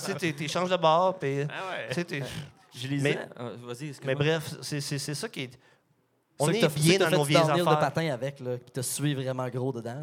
C'est pas grave, je les en remets le lendemain, les vire de bord. C'est ça, exact. non, non. Non, mais on, on a peur de changer les trucs. On, on veut garder, on se sent bien dans une affaire. Tu sais, tu- on visite des commerces à Sherbrooke, puis tu sais, il y a de l'authenticité, c'est ça qui est le fun. Puis tu veux pas que ça change le moins possible. Tout change vite de nos jours. La technologie change vite, les gens changent vite, euh, tout va vite. On peut-tu juste aller moins vite puis profiter? C'est comme ça, c'est chaleureux, ça fait du bien quand ça, ça change pas trop, je trouve. Bref. Thank you. Wow. J'ai- j'ai l'impression que j'ai tellement de questions à vous poser. Puis, ça Ça va vite quand même. Ouais. faut quand En même- tout cas, au pire, on prendra le temps qu'il faut. Puis, euh, s'il y en a qui veulent partir, euh, gênez-vous pas, c'est pas grave, on dépasse le temps. Euh, je, euh, lisais que vous aviez euh, euh, 20 de la clientèle tout, à vos débuts qui venait de Montréal, des États-Unis, puis tout ça. Tu euh, justement, euh, c'était quoi un peu votre vision? Puis après ça, aujourd'hui, l'arrivée, on, on a parlé avant, l'arrivée de la petite frette, tu sais, euh, qui sont quoi, à deux ou trois succursales? euh, sais, ça vient juste dans vos plates-bandes. Comment, comment qu'on gère ça? C'est quoi, comment que ça vous affecte? Ou, euh, Ben, le, écoute, les, les- la compétition, euh, depuis quelques années, ça arrive de tout bord, tout côté. Là. On se cachera pas que de la bière de microbrasserie, il y en a dans toutes les épiceries, grandes surfaces, métro, IGA de ce monde. Nous autres, on a toujours dit que ce, ce- c'est le meilleur service que, que- que ces épiceries-là ne peuvent pas nous rendre parce que ça nous donne une vitrine. Parce que tu, les clients, les gens, ils voient des immenses étalages de bière comme ça dans les, grandes surfaces. Puis c'est- on va se le dire, c'est quand même imposant, puis c'est un peu intimidant. Fait qu'on se dit, s'il y a du monde qui commence à voir ça partout dans leurs épiceries, ça commence à titiller, ça titille, ça titille. Fait comme, ah, ben, je vais en essayer. Mais là, comment tu choisis ça? Ben, tu t'en vas au vent du. On va aller voir les, les spécialistes. Pour nous, ça a toujours été des vitrines pour que les gens aient l'intérêt de venir découvrir puis qu'ils viennent nous voir. Petite frette, euh, c'est la même affaire, selon moi. C'est c'est encore plus de démocratisation parce que là, en plus, ils passent à la TV puis tout. Mais, euh, tu sais, c'est pas. euh, c'est la, compétition. euh, quand, quand tu rentres dans un marché qui est en effervescence puis qui est autant en demande que ça, il faut que tu t'attendes à avoir de la compétition. Sinon, c'est ça devient un peu malsain. Tu t'assois sur tes lauriers puis euh, tu pognes le bang. Puis... Mais y a-t-il eu de la demande au point d'avoir comme quatre magasins spécialisés de bière euh, dans une ville ou? Quatre vents du Nord, oui. Ouais, vous, êtes à, vous êtes à trois succursales, si je me trompe? Ouais. Vous avez ouvert à Roquefort en 2016. C'est là que tu as embarqué, Emile, ou tu étais déjà là un peu avant? Euh, ben, j'ai, embarqué en 2016 avec euh, l'ouverture de Rock Forest comme partenaire, euh, mais j'ai travaillé comme commis au Vent du Nord sur Belvédère euh, pendant deux ans avant parce que Nicolas, il voulait que ça, soit, ça, se, pa- ça se passe comme ça. Puis moi aussi, je trouvais ça important de, de le vivre comme employé, puis comme terrain, puis v- être conseiller, puis voir comment la machine renaît avant de m'embarquer là-dedans. là. Aviez-vous des craintes par rapport à, tu sais, en 2016, ouvrir une deuxième succursale? Comment vous voyez ça à ce moment-là? C'était-tu un guess? Vous étiez sûr que le marché était ouvert dans ce coin-là? Comment ça, comment ça a vécu ça? Ça a pris du temps d'en ouvrir la deuxième succursale, dans le fond. Tu sais, on peut pas ouvrir des affaires vite de même. Tu c'est- pas des commerces que tu peux ouvrir aussi rapidement. faut que tu montes une clientèle. faut que tu réussisses à avoir le bon stock. Moi, je trouve que les magasins de bière, c'est un peu comme une équipe de hockey. tu. Si tu veux aller loin en série, ça te prend un beau line-up. Ça te prend un line-up unique. Ça prend pas juste des grosses vedettes, ça te prend des, joueurs de troisième trio. Je trippe un peu hockey. Je m'excuse, mais c'est une parenthèse de hockey, mais ça te prend un équilibre. Ça te prend des marqueurs, du monde qui sont très en demande. Ça te prend des produits euh, avec des prix intéressants, mais tout le temps en gardant la qualité. Ça te prend vraiment le meilleur assortiment possible. Je pense que la force du vent du Nord, outre son, service conseil, c'est son alignement. On, peut aller en série à chaque année. On peut se rendre très loin. On a peut-être déjà gagné la Coupe Stanley. Mais il y a des équipes qui arrivent du marché, ils feront pas les séries, puis ils feront peut-être jamais les séries. C'est plate, là, mais parce que ils n'ont pas le souci d'aller voir les, les- les- les fournisseurs. Euh, ils n'ont pas le souci de rentrer des produits, d'écouter sa clientèle. Euh, des joueurs, là, comme, comme tu disais tantôt, Émile, il y y, a- il y a 50 nouveaux, produits, nouveaux projets de microbrasserie cette année, en 2023. Mais tu sais, c'est fou, là. Tu sais, maintenant. On se fait appeler tout le temps, puis il y a du monde qui nous appelle en panique. Hey, j'aimerais ça rentrer chez vous. Il y a du monde. C'est rendu fou. Il faut juste trouver le. Tu sais, on va travailler avec des bons partenaires, avec des bons humains. Tu sais, être en affaires, là, il y a une affaire qu'on peut choisir, c'est avec qui qu'on veut travailler. Tu sais, des fois, là, sur quatre produits égaux, mettons une microbrasserie, que, il y a quatre microbrasseries qui font les quatre des produits équivalents. Ce qui va faire pencher souvent, c'est c'est qui les humains en arrière? C'est Le qui, les plus, qui les plus fins? OK, c'est lui le plus fin, on va faire affaire avec. Puis, tu sais, avoir, avoir une, une sélection de bières intéressante en ce moment, c'est relativement facile. Les distributeurs, euh, tu pognes leur catalogue, puis tu dis, emmène-moi une caisse de chaque, puis c'est fini, tu as, t'as 200 bières dans ton, dans ton épicerie. Sauf que nous autres, nous autres, on- encore à ce jour, esti, euh, la semaine passée, on est allé à Montréal, on a pris le camion, on est allé chercher de la bière pour La bière à barbe à papa? ben euh, oui, ben là finalement, il est- mais là, on l'a manqué malheureusement, mais on a ramené quand même d'autres affaires de Montréal. On, on va, on va chercher toujours des trucs qui qui sont pas distribués, qui sont qui sont hot, qui sont qui vont faire qui vont faire que les gens vont venir nous voir au Vent du Nord. On, on prend la peine de sortir de chez nous pour aller voir les brasseries. Euh, pendant la pandémie, on a fait je sais pas combien de brasseries pour aller chercher du stock qui sortait pas normalement de leur région. Puis, tu sais, on, on- on- on se force, on fait pas juste faire prendre une liste euh, d'un catalogue de courriels puis euh, sélec- sélectionner là-dessus parce que là, on devient comme, comme n'importe qui. Allez généralistes. chercher des exclusivités qu'il n'y a pas ailleurs Ouais, pour les amener chez exactement. vous. Puis notre clientèle, ils nous en demandent, ils veulent, ils veulent avoir le. Ils sont exigeants, eux autres aussi. Ils ont grandi avec nous autres. Ouais. C'est pas juste la nouvelle clientèle, que ça- c'est des clients qui. Ça fait 10. euh, 10, OK, il est rendu là. Faut... C'est eux qui vous demandaient, hey, ce serait cool d'avoir de quoi à Roquefort?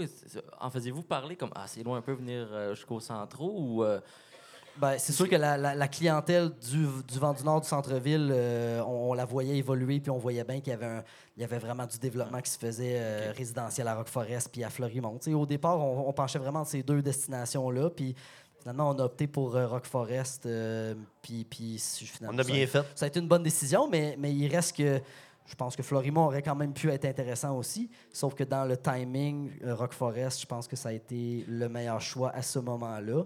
Puis, euh, tu sais, Sherbrooke, ça, ça, ça, ça, ça- ça prend beaucoup d'expansion de- au fil des années. là. C'est euh, c'est rendu. euh, ça Puis là, loin. pour, euh, mettons, dans vos projets futurs, Fleurimont, c'est une option? C'est-tu quelque chose qui vous intéresse? Y a-tu de l'expansion qui s'en vient pour le vent du Nord? Y a-tu. euh, Ben, Devant la petite frette. ouais, non, la- face. non, en fait, on va le racheter. On, on va le juste, racheter, euh, c'est ça. Ça, c'est bon, On ça! va juste changer la pancarte dehors. Mais non, le spot Puis est le pas tant staff. bon en haut. Mais, Ça prend du staff qui est humain puis qui est comme vous autres. Ouais, mais Ben. tu sais, par la bande, on a eu une passe à la palette, tu sais, encore du hockey, là, bref. On a, eu- on a eu une passe à la palette qui nous a permis d'ouvrir Galt. En réalité, on devrait ouvrir, on devait ouvrir Fleurimont avant d'ouvrir Galt. Galt était dans notre planning, mais on s'est dit, bah, le vent du Nord centraux, il est proche, Roquefort, il est proche, tu sais. Bon, les étudiants, c'est pas si important que ça, là, tu sais. Non, non, mais on s'est dit à sont- sont, sont pauvres, anyway, les étudiants. mais, mais on mais Fleurimont était vraiment plus à la carte parce qu'il y avait beaucoup de clientèle qui venait de Fleurimont. Puis c'est le quartier qui se développe le plus à Sherbrooke, c'est Fleurimont. tu sais. Fait que, sauf que quand tu as une passe à la palette, quand tu as une belle opportunité, parce que à, cause d'un pharmacien du saisir. Galt là, qui, qui venait au vent du Nord, puis là, je disais, hey, Philippe, euh, éventuellement, si tu vois un local de lead dans ce coin-là, des fois. Tu sais, je disais ça, mais en pensant que j'allais ouvrir Fleurimont, mais je disais que d'un coup, tu as un local sur qui traînerait quelque part, que tu verrais que finalement, on rencontre la gang de Probex. Dans le fond, ça, ça, ça a changé. On a comme dévié de notre stratégie pour. Quand on a rencontré ces gens-là, Émile, euh, ils nous ont donné vraiment. Ils ont vraiment. Waouh, c'est Ben, quoi cet organisme? Je connaissais pas l'organisme. J'ai comme Belle fait, opportunité. Waouh, waouh. Ouais, par- parlez-nous un peu du groupe Probex.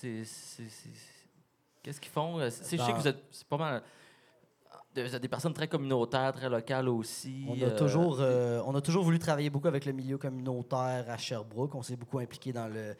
Euh, on a fait du financement pour les travailleurs de rue, euh, puis euh, ça, ça a été, ça, a quand même eu un certain succès. Puis là, ben, en fait, Probex, l'accident de parcours, c'est juste qu'eux autres, il y avait un, il y avait un local, une boutique, une friperie, pignon sur garde, puis ils cherchaient un peu à se débarrasser de ce local-là. Puis finalement, ben, on a jasé avec eux autres, puis en jasant avec eux, on a compris ce qu'ils faisaient. Dans le fond, dans la vie, eux autres, c'est un organisme qui, qui, qui, qui gère des, des- des plateaux de travail pour placer des stagiaires en, handicap euh, physique ou intellectuel qui sont pas en mesure d'avoir une job euh, régulière dans la vie. Fait qu'on ils les placent dans ces différents plateaux de travail-là pour leur donner une routine euh, socialisée, euh, de la valorisation, puis ce genre de choses-là. Puis nous, dans le fond, on, s'est dit, ben le crime, on va reprendre leur local, mais je veux dire, on va, on va, on va garder la connexion avec, avec, avec Probex. tu sais. Fait là, on s'est dit, on va faire un plateau de travail pour vos stagiaires avec notre nouvelle boutique sur Garde. Fait que c'est ça qu'on fait, dans le fond. On a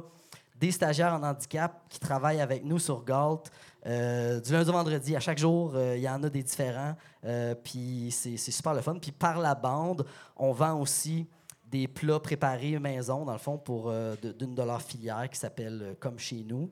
Vendez-vous des pogos? Ces plats Non, mais faudrait les pousser, par exemple. hein. mais je, pourrais, je, vais, je vais te mettre en contact avec eux. Le gars veut vraiment pousser ses pogos. Fait que, dans le fond, ces, ces ventes-là de, de, de plats-là, ça finance leur maison d'hébergement pour ces personnes handicapées-là. Donc, bref, ça, très, ça très ferme la boucle, mais Ouais, c'était un peu ça le c'est- C'est concept. très, très hot. C'est Bravo cool. pour tout ça. C'est. Alex, il me fait un petit clin d'œil qu'on on approche sur l'heure, je pense. Moi, j'avais, d'autres choses à parler. Voulez-vous comprendre encore un petit 10 minutes ou on close? Ouais? OK. Parce que. 10 max, faut quand même. trouve- Moi, je fais le montage. Là. Ouais. on est quand même là pour parler d'entrepreneuriat. Je trouve qu'on n'a pas parlé beaucoup de vie de famille. euh, Je sais que c'est. Ouais, Nick n'a pas d'enfant. C'est pas grave, ça.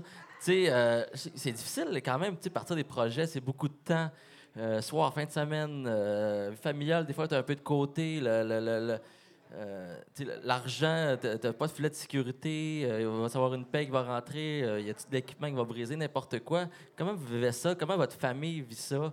Vos, vos conjointes? Ben là, écoute, moi, j'ai eu la chance quand même d'arriver dans l'entreprise du Vent du Nord où je veux dire, elle fonctionnait déjà T'es déjà en relativement santé, bien. Elle était déjà en santé, même s'il y avait quand même un risque d'aller ouvrir un nouveau magasin à Rock Forest. Il y a toujours des risques associés à ça. Mais à cette époque-là, j'étais célibataire, euh, puis je veux dire, j'avais pas tant de- de- d'obligations envers personne. Je pense Fait que, tu ça aide tout ça. c'est- ben, c'est sûr que ça aide, sauf que là, là en ce moment, je veux dire, là, j'ai une blonde puis j'ai un petit gars, un petit garçon. Mais, mais tu sais, la clé de tout ça, on a des employés aussi, des gérants qui ont des familles, des enfants aussi. Ouais. Puis, c'est cette année, on s'est tenu. On s'est serré les coudes en crise parce que tout le monde était malade un après l'autre. euh, les enfants, la garderie. euh, on a remplacé beaucoup, on s'est tenu serré. Puis euh, la clé, c'est vraiment. Moi, je pense que la clé de l'entrepreneuriat, idéalement, si tu es capable, c'est de ne pas le faire tout seul. Parce que quand tu es deux ou trois, je veux dire, ça, tu te bacs beaucoup plus facilement. Tu, peux te- t'épauler quand que tu, tu vis des affaires un peu plus difficiles. Puis euh, c'est. Moi, ce que c'est ça la clé. Là. Je, je dis pas, je dis pas de ne pas partir une business si tu es tout seul, sauf que c'est quand même un peu plus challengeant au niveau de la conciliation euh, familiale. Ben, Ben, je suis d'accord, Émile. Puis même, à la limite, euh, quand tu montes un projet, ça se peut que ça se peut que tes blondes te lâchent parce que tu, tu travailles la fin de semaine, tu bacs tout le monde. Les gens veulent avoir une vie. Tu sais, le- au Québec, là, on aime ça le 8 à 5, du lundi à vendredi, tu sais. Mais en entrepreneuriat, il n'y a pas de 8 à 5. Puis des fois, ça peut irriter quelqu'un. Puis, tu sais, des fois, c'est pas super bon pour les couples. Non, mais c'est- ça prend quelqu'un Ouais, c'est- ça prend quelqu'un de fort à côté de toi, Absolument. justement. Parce que euh, tu sais, tu veux tellement ton. Tu, veux, tu mises tout là-dedans, tu sais. Tu, tu mets toutes tes économies, tu sais. puis oui, c'est beau l'amour, là, tu sais, c'est correct. Ça va toujours être beau l'amour, mais l'amour, le financier, quand ça va pas bien, l'amour, tu sais, ça va pas bien. Ça, ça l'influence beaucoup. Ah ouais. Fait que des fois, pour. Tu veux pas engager trop de monde, tu travailles la fin de semaine, tu fais des chiffres jusqu'à 11 h, tu fais des dégustations, tu fais connaître ta place. Fait que là, tu sais, c'est beaucoup de jobs de bras, là. C'est pour ça que quand je vois des chaînes qui arrivent demain, puis les autres, ils disent on vend de la bière. Vous avez rien fait, sacrement. Vous devez faire des dégustes la fin de semaine, aller faire des événements, avoir des kiosques dehors, vous faire, vous, faire griller au soleil l'été dans un club de golf pour faire découvrir deux bières, c'est que tu vas vendre, que, que la moitié se fout de ce que tu as. Tu sais, il y a du travail en arrière, puis je pense que c'est la facilité n'existe pas. Si tu veux de la facilité, Yes. travaille pour quelqu'un, puis a tes week-ends tranquilles pour chiller, mais c'est pas ça la vraie vie. Il faut être réel. Y a du- au début, il y a beaucoup de travail de bras, puis là, c'est là que tu vois s'il y a des gens qui sont avec toi là-dedans, ils vont te supporter, ils vont rester avec toi jusqu'à temps qu'ils soient étonnés, puis ils vont te dire ben, débrouille-toi tout seul, puis après ça, ça recommence tout le temps. C'est tout le temps recommencer. Mais, mais quand, tu quand tu commences à rencontrer des Émiles, puis d'avoir, une, d'avoir un staff de qualité, tu peux commencer à te structurer, puis pouvoir aussi avancer puis évoluer personnellement. tu sais. Yes, bon. D'ailleurs, vous avez, euh, vous avez été détaillant de l'année en 2017 aussi. euh, En Ouais, yeah. deux- 2017 et 2022. et 2022 aussi, c'est vrai, Ouais, hein, ouais. Chris? Félicitations. Détaillant de l'année, euh, euh, novembre 2022. Wow, bravo. Ça, Par la MBQ, c'est cool, c'est voté par les microbrasseries du Québec. Je pense que, tu sais, c'est, la plus belle reconnaissance qu'on peut avoir à peu près.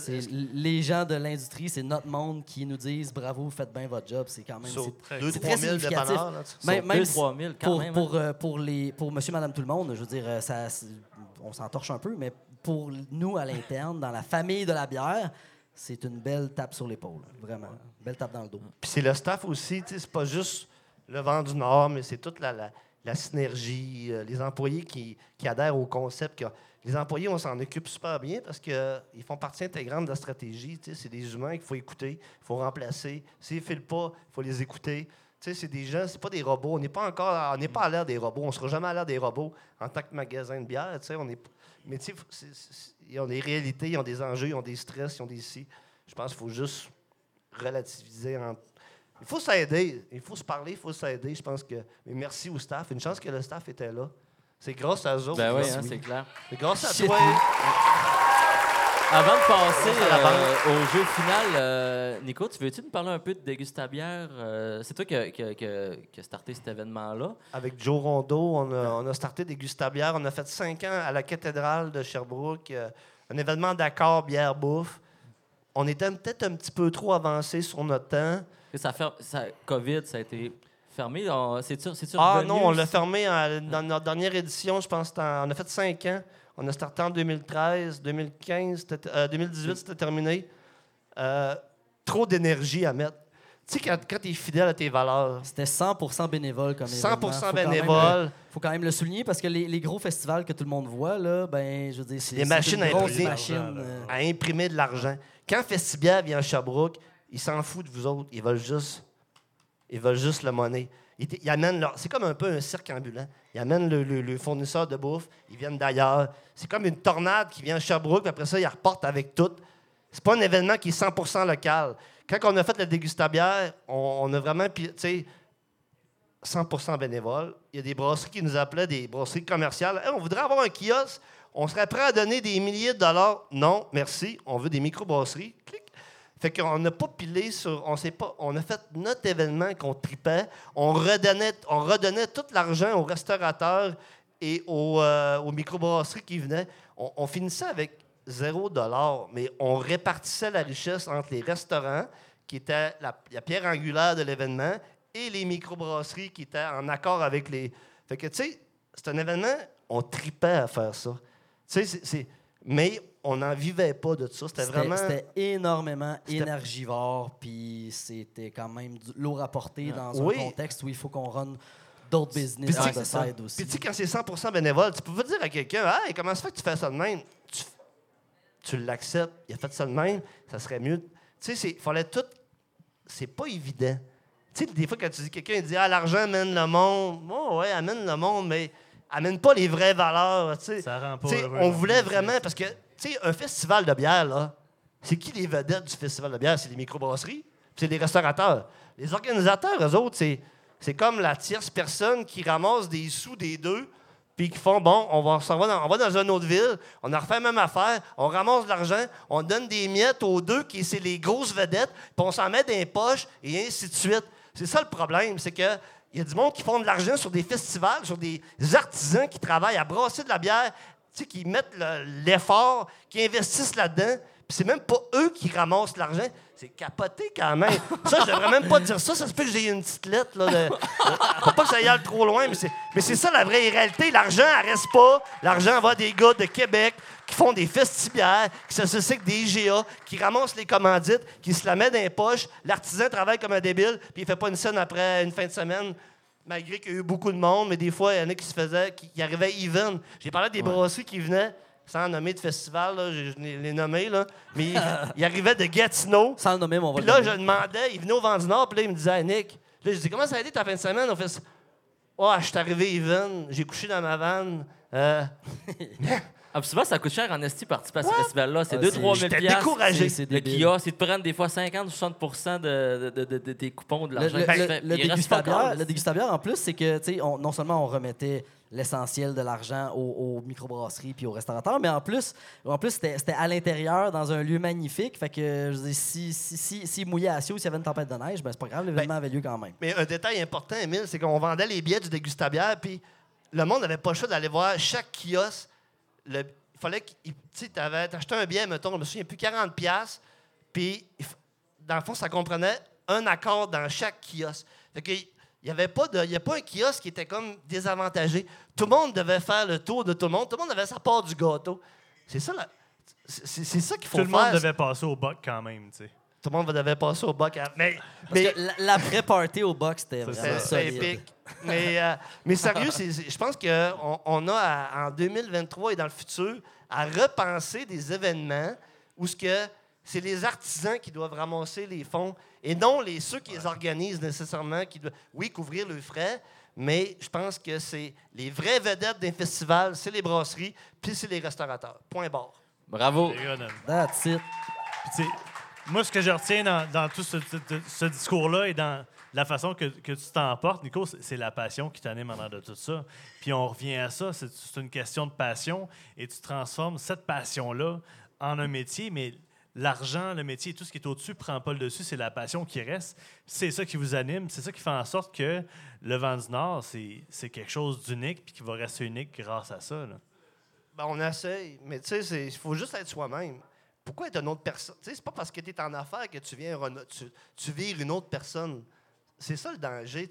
Il faut pas que tu vires. faut que tu restes juste toi-même. Oui, tu as des défis, tu as des coûts, tu as, des investissements. On, doit payer des taxes, correct. Mais tu sais, faut, faut pas que la.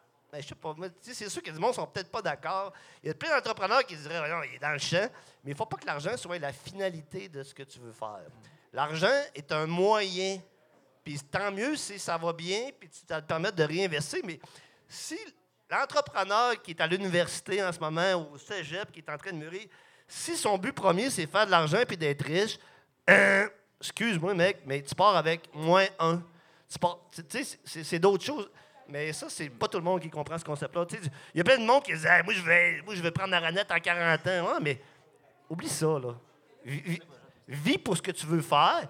Puis après ça, le succès viendra si tu as du succès. Infime minorité de L'argent, c'est le qui gravy, mais c'est pas Ouais, ça ouais. qui, euh, qui, qui, drive au, euh, qui drive le projet, c'est ça.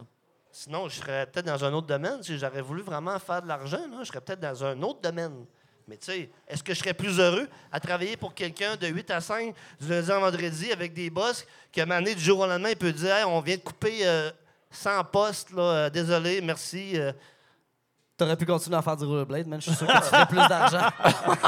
c'est à New York avec un chapeau sur le Hey. bord de. Là-dessus, c'est vraiment, vraiment. Je pense qu'on pourrait parler pendant 8 heures, les boys. Ouais, c'est- ouais. Mais On, on fait peut le- pas. Le, le jeu de la fin? On va faire le jeu de la fin, mais il faut que je règle un petit, un petit truc technique à l'arrière. Pendant que tu expliques le jeu de la fin. Truc technique, c'est tu pissé? Non, non. Ah, c'est là qu'on joue à Twister, c'est ça? On sait pas, c'est vous autres qui décidez. Euh, Est-ce que vous voulez jouer à Twister? Mais c'est pas moi qui vais jouer. Euh, Physiquement parlant, euh, j'aurais de la misère à me tenir sur mes mains. Mais euh, ou euh, on, on joue à T'as le choix entre? Euh, bon, t- écoute, t'as le choix entre, là. Je pense que ça va être plus entertaining. All right, on y va avec ça. Donc, est-ce que tu aimerais mieux avoir les jambes à la place de les bras? Quand même pas si pire que ça, ça. Frencher langoureusement ton père en jouant à la bouteille avec ta famille à Noël. Pour vrai, euh, je pense qu'on va manger le jelly C'est quand même facile comme réponse. Ouais, je pense. J'imagine que tu prends les jambes à la place des bras. Ah ouais, clairement.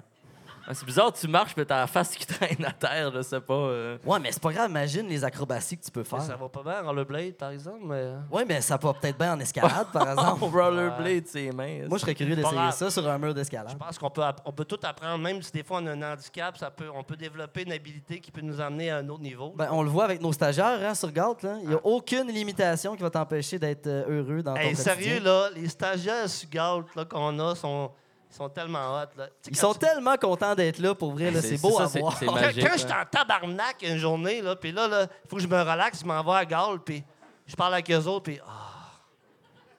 ils sont tellement géniaux, ils sont tellement là, ils sont tellement vrais.